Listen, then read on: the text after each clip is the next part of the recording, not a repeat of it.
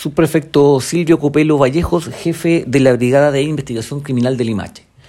En este procedimiento policial efectuado por detectives de la Brigada de Investigación Criminal de Limache,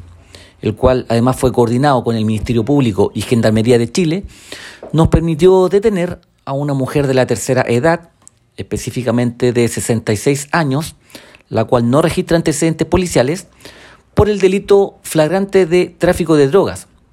al infringir el artículo cuarto de la ley 20.000,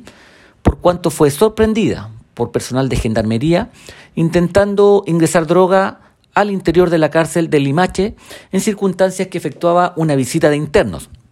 sustancias que había ocultado al interior de un tubo de escobillón que llevaba como elemento de limpieza y donde se encontró un total de 44,28 gramos de marihuana, esto es cannabisativa, y 13,74 gramos de clorhidrato de cocaína. En base a los antecedentes recabados por los oficiales investigadores y los medios de prueba obtenidos, como son las respectivas pruebas de campo efectuadas a la droga, dicha imputada será puesta a disposición del juzgado de garantía de la comuna para su respectivo control de detención.